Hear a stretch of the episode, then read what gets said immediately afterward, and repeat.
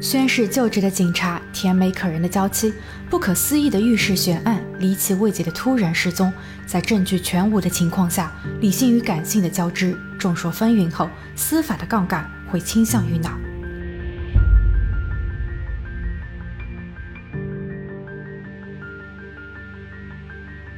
哈，大家好，我是桂林义。二零零七年十月二十九日周二凌晨三点多，姐姐卡尔斯走进了警署。他看上去精力憔悴，非常沮丧。他说自己二十三岁的妹妹史黛西已经失联二十四小时。史黛西已婚，是四个孩子的母亲，住在距离芝加哥大约三十英里外的小镇上。姐姐与她最后一次见面是在二十六日晚上。史黛西看上去一切都很正常，但二十七日一整天，姐姐都无法联络到她。晚上，姐姐去到了妹妹家。开门的是妹妹的一个孩子，他说爸爸妈妈刚刚吵了架，妈妈生气离家，爸爸追了出去。科尔斯有些疑惑，一向感情和睦的两人怎么会突然吵架？在他进屋等待了两小时后，小夫妻迟迟未归，他拨通了妹夫的电话。妹夫通话时情绪有些激动，他怒吼着：“史黛西带着比基尼、房产证以及两万五千美元的银行卡跑了。”姐姐听后一惊，因为这一幕似曾相识。早在九八年，姐妹两人的母亲也是同样的离家出走，不知道是什么原因，母亲这一走就再也没有回来。接下去一整天，姐姐都在外面找人，但始终没有任何消息。警员询问妹夫叫什么，卡尔斯回答他叫德鲁。这个名字对于警署来说再熟悉不过了。德鲁也是一名警察，出生在芝加哥的市郊，曾经在警署的各个部门都有过任职。在来上班之前，还在白宫做过一段时间的宪兵，可谓是经验丰富。案发六年前，二零零一年，史黛西在一家汽车旅馆工作，因为她的同事和一名警员恋爱，这让他有了机会结识了德鲁。史黛西年轻美貌，比德鲁小三十岁。活泼开朗的性格让德鲁心动，在交流过程中，德鲁一直埋怨自己的妻子凯瑟琳不求上进，并直接挑明希望能够与史黛西进一步发展，还给史黛西新租了房子，购买了汽车，载着她到处旅游。而这一切是史黛西不曾体验过的。两年后的二零零三年，德鲁与妻子凯瑟琳离婚，仅仅时隔八天，德鲁就迎娶了史黛西，他们的婚姻看似很完美。男人的事业和收入稳步攀升，年轻的史黛西则把家里照顾得井井有条。不久后，他们便有了爱情的结晶。史黛西的姐姐说：“这样的生活是妹妹梦寐以求的。”史黛西出生前，一场大火吞噬了他们的家，夺去了史黛西一位姐姐的生命。史黛西很小的时候，她的另一位姐姐也离世了。家庭的动荡还导致了他的一个兄弟因为犯罪入狱，所以他对于现在生活的安稳格外珍惜。他很难理解有什么事情可以让他放弃所有，离家出走。姐姐在警局建立完了失踪人员档案后，再一次去到了妹妹家。她看见妹妹的车停放在自家的车位上，她有些激动。但妹夫德鲁在开门后咒骂道：“不要脸的史黛西跟着小情人私奔了。”他把汽车丢弃在了机场，自己刚刚从机场把车开回家。为了证实妹夫的说辞，姐姐特意开车去了机场。她想要调阅机场的监控。但地勤人员告诉他，这些设备从不工作。警局在二十九日接到了报警，一小时后就开展了调查。他们联系了德鲁，并在他家做了笔录。德鲁说，二十七日晚上，他和妻子吵架，妻子摔门而去。他试图挽回，苦苦两小时的劝说，但始终没能把他带回。因为自己还是需要去上夜班的，所以只能作罢。他想着，或许等两人冷静后就会好的。二十八日早上五点多，德鲁上完夜班回家，史黛西此时在家，两个人聊了一小会儿。德鲁说他实在太困了，想去睡觉。史黛西没有反对，但等德鲁一觉醒来，差不多十点的时候，史黛西已经不见踪影。二十九日白天，在姐姐报案时，德鲁接到了史黛西的电话，他说他会在二十分钟后把车停在机场，让德鲁自行取回，并表示他们之间已经结束。之后，德鲁再也没有收到过史黛西的任何信息。他回拨了电话，但无人接听。德鲁断定史黛西有了新欢，并和小情人私奔了。警员询问能否查看一下屋子和车子，德鲁允许了，但有两个条件：第一，不能弄乱他的家；第二，史黛西的车不能查，因为那不属于自己。由于没有搜查令，警员没有其他的选择。他们环顾了四周，房屋中的东西摆放整齐，墙上没有弹孔，地上没有血迹，家里没有任何可疑的武器。德鲁的车也相当的干净，可以说，现场的一切已经证实了德鲁的叙述。之后，警员调用了大量的资源进行搜索，却依旧没能推进案件。但关于丈夫的阴谋论则开始悄无声息地传播。他曾经服务于缉毒局，他的名声并不好，曾被指控在一次行动中出卖过警方。所以，这种人很有可能已经将妻子解决，并谎称失踪来掩盖一切。在这段时间，他还接受了大量的访谈，一时间成为了公众的焦点。在访谈中，他一再哭诉妻子的不忠。但对于妻子的失联漠不关心，他从案件发生的第一天起就一直在说自己不会去找一个只是离家出走的人，反倒是姐姐和警方更在乎史黛西身在何处。或许德鲁是对的，因为就在案发的一周后，警方拿到了史黛西近期的手机通讯记录，她曾经与一位男士互发短信，而且根据手机信号塔的定位显示，史黛西消失的那天就在该男子家的附近。警方迅速找到了该男子。很幸运，男子没有同史黛西一同消失。他看上去很紧张，似乎正在想着如何解释。警员要求他交出手机时，他显得很不自然。该男子名叫斯科特，是史黛西高中的好友。据他说，两人在当年的十月份重新建立联系。自己也很惊讶，史黛西会在两人分开六年后主动联系自己。当时史黛西说自己在整理车库时发现了过去的通讯录，随后他们两人见过一次面。当天，他们走进饭店时，一辆警车突然出现。警车先是绕店巡逻，然后坐在警车里的警官直接走进了饭店，并在他们的旁边坐了下来。斯科特感到了诡异的气氛。五分钟后，警官开口索要了斯科特的身份信息。后来他才知道，这个警官就是史黛西的丈夫。所以有了这次经历后，斯科特也就不敢再乱来了。但事实真的是这样吗？警员在斯科特的手机中发现，二十六日晚上，史黛西短信问：“明天凌晨可否去到你家？我想立马和你发生关系。”二十七日，也就是史黛西和丈夫吵架的那晚，她发送了一张性感的照片给到斯科特，并备注：“我已经等不及了，就在你楼下。”对此，斯科特很尴尬地说自己一直都在拒绝，那只是一段柏拉图式的感情。而案发的那段时间，自己一直在医院上晚班，这可以从他的考勤表中得到佐证。自己没有必要撒谎，也没有能力将一个活人藏起来。故事讲到这里就很奇怪了：史黛西、德鲁、斯科特，他们三人分明就知道彼此的存在，那为什么失踪当天，史黛西的手机信号会定位在情人家，但情人却在上班？斯科特究竟有没有触碰到底线？斯科特和史黛西的后续联系，其丈夫德鲁是否知情？几天后，德鲁的继兄托马斯在 FBI 的陪同下来到了警局。他在听说兄嫂神秘失踪后，一直忐忑不安，因为在史黛西失踪前一晚，德鲁找到了自己，并说嫂子有了外遇，需要自己帮忙处理一些事情。两人约定在第二天的早上在公园见面。托马斯认为德鲁喊自己只是一起去教训那个外遇，但第二天德鲁却只是给了自己一部手机，让自己在原地等待，并且不要接听任何的电话。托马斯感觉无聊，他喝着星巴克在那打转。三十分钟后，有个电话打了进来，号码显示的名字就是史黛西。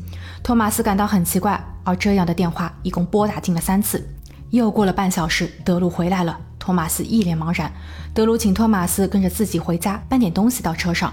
到了德鲁的卧室，他看到了一个巨大的蓝色塑料桶。圆筒是密封的，桶上没有扶手，也不知道里面放了什么，但似乎能够感觉到里面传出的温度。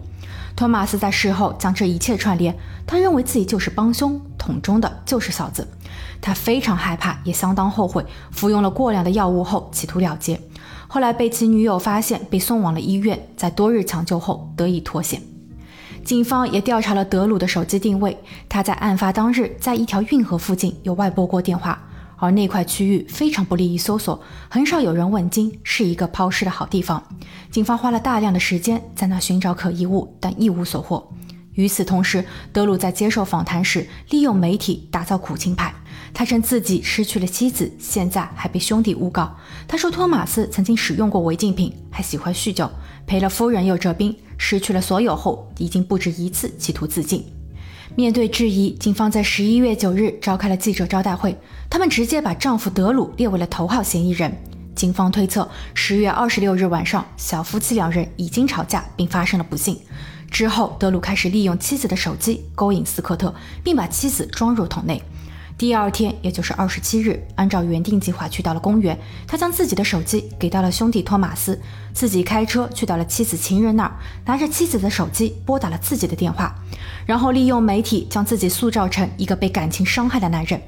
但他没有想到，托马斯的证词起码部分已经被证实，因为托马斯说，当日德鲁有陪自己去买了杯星巴克，而警方在星巴克的监控中发现了德鲁。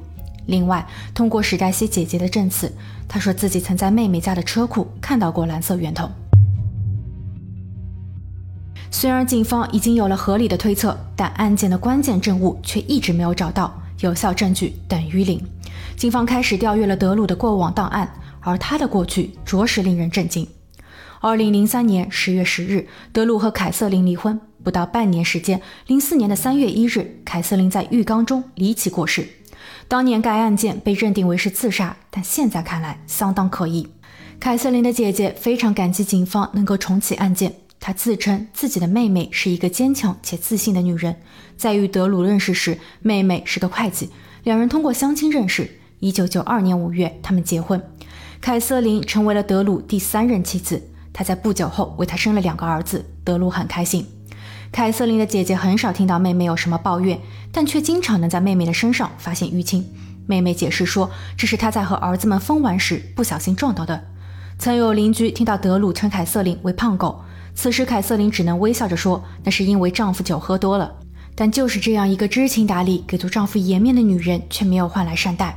婚后第九年，凯瑟琳收到了一封匿名信，信中调侃凯瑟琳应该去申请残疾证，因为她的视力很差。周边的所有人都知道德鲁已经有了新欢，一个叫做史黛西的女子，整日穿得花枝招展与德鲁鬼混，但凯瑟琳却选择视若无睹。信中接着调侃凯瑟琳的听力似乎也有问题，因为几乎每个晚上史黛西都会翻窗进入德鲁家的地下室，在那和德鲁翻云覆雨。但凯瑟琳在楼上和儿子们睡得像只猪。凯瑟琳在看后整个人都懵了，她拿着匿名信当面质问德鲁，德鲁不但没有忏悔，还理直气壮地说。离婚后，凯瑟琳不但拿不到一分钱，孩子们的抚养权也别想得到。接下去的几周，德鲁搬出了家，他就在同一社区内租了套别墅，与当时还是小三的史黛西同住。凯瑟琳几乎每天都可以看见两人的恶心嘴脸。十月十日，他们签订了离婚协议。虽然关于抚养权和财产分割的问题还没有定下，但凯瑟琳已经不想再与这个恶心的男人有任何的联系，而小三史黛西也已经怀孕。相对平静的日子持续了数月。二零零四年二月二十九日，德鲁从前妻凯瑟琳那儿接走了儿子，他带着他们去了芝加哥水族馆玩了两天。三月一日，当他把两个儿子送回时，凯瑟琳迟迟没有开门。德鲁去到了邻居那儿问了一圈，但没有人知道他去了哪儿。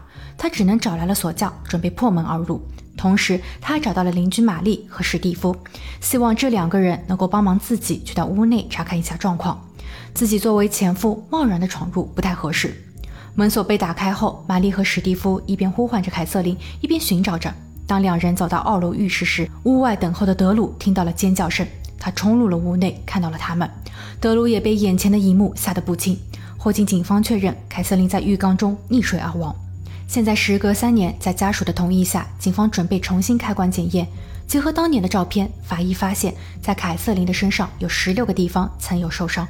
从受伤的严重程度来判断，凯瑟琳在溺水前已经发生不幸。之后，探员又访问了德鲁的第二任妻子维克。维克说，德鲁在1974年和高中同学卡罗尔结婚，育有两个孩子，但后来因为德鲁爱上了自己而离婚。两个人婚后的生活并不幸福，德鲁经常对自己进行言语攻击，还大打出手。92年时，两人差不多谈妥了离婚条件。不久后，维克突然发生了严重的车祸。他怀疑是德鲁在汽车的刹车片上动了手脚，因为德鲁很不喜欢自己分走了他的财产，所以当他听说前夫第三任、第四任妻子接连出事时，他就已经认定德鲁就是幕后黑手。二零零七年十一月底，当以上的信息都被曝光后，德鲁请了一位法律顾问，乔尔成为了他的首席刑事辩护律师。乔尔给德鲁的第一个要求就是闭嘴，但德鲁似乎已经迷上了闪光灯下的生活。他无法控制住自己，在媒体面前一直保持着高调。他甚至与某位广播主持人在电台中调侃，称自己本就没错，还想着娶第五位老婆。在史黛西消失的四年半，凯瑟琳去世的八年后，二零一二年七月二十一日，法院正式开庭，德鲁被指控谋害凯瑟琳，因为没有任何铁证，本次庭审法院将接受采用传闻证据，类似于一种道听途说，法院将通过证人的证词来判断是非。庭审过程相当精彩，双方辩护律师都非常厉害。那么德鲁究竟能不能在没有任何铁证的情况下被定罪呢？控方称，德鲁和第三任妻子凯瑟琳已经离婚，但财产分割部分仍未完成。德鲁的房产价值三十万，根据婚姻法规定需要对半分，这对于德鲁来说是一大笔损失，所以就产生了作案动机。凯瑟琳在离婚前曾与律师分享过自己的遭遇，德鲁对其挥舞拳头，甚至他还穿着制服掐住妻子的脖子。德鲁曾经威胁过凯瑟琳，无论凯瑟琳去到任何地方，他都能够让她悄无声息地消失。辩方律师乔尔则解释说，控方所说的是律师行业内惯用的手段。当一个女人被抛弃时，她想要得到更多，就需要塑造一个不作为或者是不道德的丈夫形象，这非常有利于他们在离婚时获得更多的财产。事实上，大家不容忽视德鲁的教育和工作背景。他曾在白宫担任过军官，他的孩子们都非常认可这位好爸爸。所以只能说德鲁在情感生活上比较丰富，但不能误导大家说德鲁很粗暴。而事实上，德鲁的经济条件也很好，区区一套房子也不算什么。控方传唤了发现凯瑟琳遇难的第一证人邻居玛丽。玛丽说，她感觉凯瑟琳不是在泡浴过程中发生不幸的，她的周围并没有浴袍、毛巾、浴垫，而且她泡澡时为什么不将头发扎起？她的金项链也没有取下。凯瑟琳被抱出浴缸时，自己依稀记得她的头部正在流血。这时，法医补充说明道。凯瑟琳的头后部确实有一道一寸的口子，加上在二次尸检中发现凯瑟琳的胸腔隔膜上有明显的淤伤，应该是有人在她的背后压制着她。而且当年的浴缸边缘和侧面的照片上均无血迹，所以凯瑟琳应当是被偷袭发生了不幸，之后再被人摆放到了浴缸中伪造现场。辩方律师则反驳说，玛丽怎么可能知道凯瑟琳的沐浴习惯？凯瑟琳完全可以在沐浴后回到屋内取毛巾擦拭。关于法医所说的后脑勺有伤口、胸腔隔膜等问题，他说这是凯瑟琳与新男友的私事。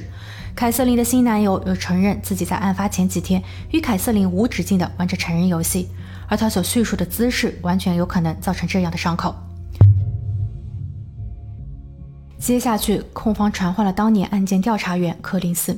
控方称，当年他对于该起案件的调查有很多的漏洞。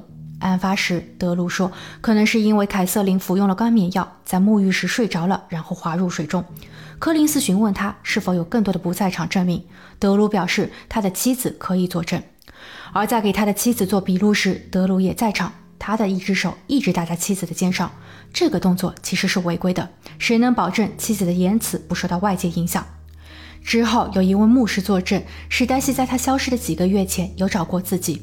她说自己有罪，为了维护丈夫的声誉，丢失了做人的原则。在凯瑟琳出事的前一晚，德鲁其实有消失过几个小时。当他回家时，已经是深夜。他身穿黑色的衣服，手里拿着一个行李袋。他将袋子里的衣服倒入到了洗衣机。史黛西看见那是女人的衣服。辩护律师则表示，调查员当年为了绩效快速结案，而今又说自己错了。而这对与错，岂能任由警局说了算？又如何鉴定说当年史黛西的证词受到了干扰？当年史黛西作证说，德鲁白天跟着儿子们去到外面玩耍，案发前一晚所有人都睡在家中，这就是铁证。至于牧师的证词，这只能说明她发现了丈夫有新的外遇，但并不能说明这个女人的衣服属于凯瑟琳的，所以只能说丈夫外遇的时间与凯瑟琳遇害的时间只是有一点巧合罢了。同时，辩方传唤了他们的证人皮，他是凯瑟琳的朋友。他表示，凯瑟琳是一个女汉子，不会任由他人欺负自己。所以说，如果德鲁谋害了凯瑟琳，那么在悲剧发生时，肯定有发生过搏斗和反抗。凯瑟琳就一点都没有伤害到德鲁吗？这显然是不可能的。辩方传唤了律师哈利，他受到了史黛西的委托，办理他与德鲁的离婚事项。史黛西曾问过律师，如何能够保住孩子的抚养权？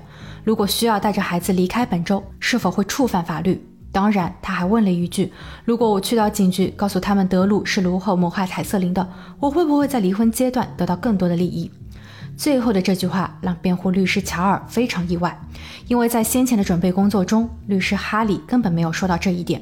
他尝试纠正，称史黛西的意思是通过伪造德鲁谋害前妻的事情来增加自己的砝码，但控方抓住了这一点，他们理解为这句话已经坐实了德鲁的罪行。第四任妻子史黛西的消失本就不简单，现在看来德鲁有了充分的动机。最终陪审团商榷后认为德鲁谋害凯瑟琳案件成立。二零一三年二月二十一日，法官判处德鲁三十八年徒刑，但德鲁表示自己会继续上诉。这是一个没有实质证据的案件，没有指纹，没有作案工具，没有任何铁证。他希望检察官和法官能够记住他的脸，不要忘记在法庭上对他所做的一切。二零一四年八月，德鲁入狱一年半，州检察官办公室收到了一位囚犯的来信，他叫安东尼奥，是一位撒旦门徒的帮派成员。他与德鲁在一场狱中的篮球比赛中相识，两人似乎很投缘，一起吃饭，一起玩，一起维系着特殊的友谊。德鲁告诉安东尼奥自己的故事，他对送他入狱的检察官很是不满，他希望那位检察官能够发生意外。安东尼奥说自己在外的叔叔可以帮忙做到，但让德鲁始料未及的是，这位兄弟转手就将所有的故事全都告诉了检察官，并同意使用无线耳机进行录音取证。在录音中，探员听出德鲁对自己将要完成的恶行一点都不退缩，还一直在强调自己的邪恶就是被那位检察官所激发的。自己原本是一位光荣的警察，就是因为检察官在没有任何证据的情况下，仅凭一张嘴把自己给害了，这是一起阴谋。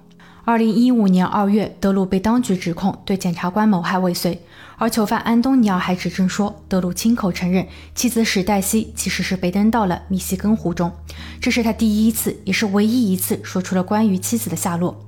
警方花了大量的人力和时间去寻找，但很遗憾，迄今为止没有找到史黛西。法院最终追加了德鲁四十年的刑期，这是对于史黛西和所有人的一种交代。史黛西的家人仍在期盼，如果德鲁能够说出细节，他们可以考虑撤销对他的控诉。而德鲁的长子最终拿到了史黛西孩子的抚养权，希望他们的未来不要受到父母的影响，能够茁壮成长。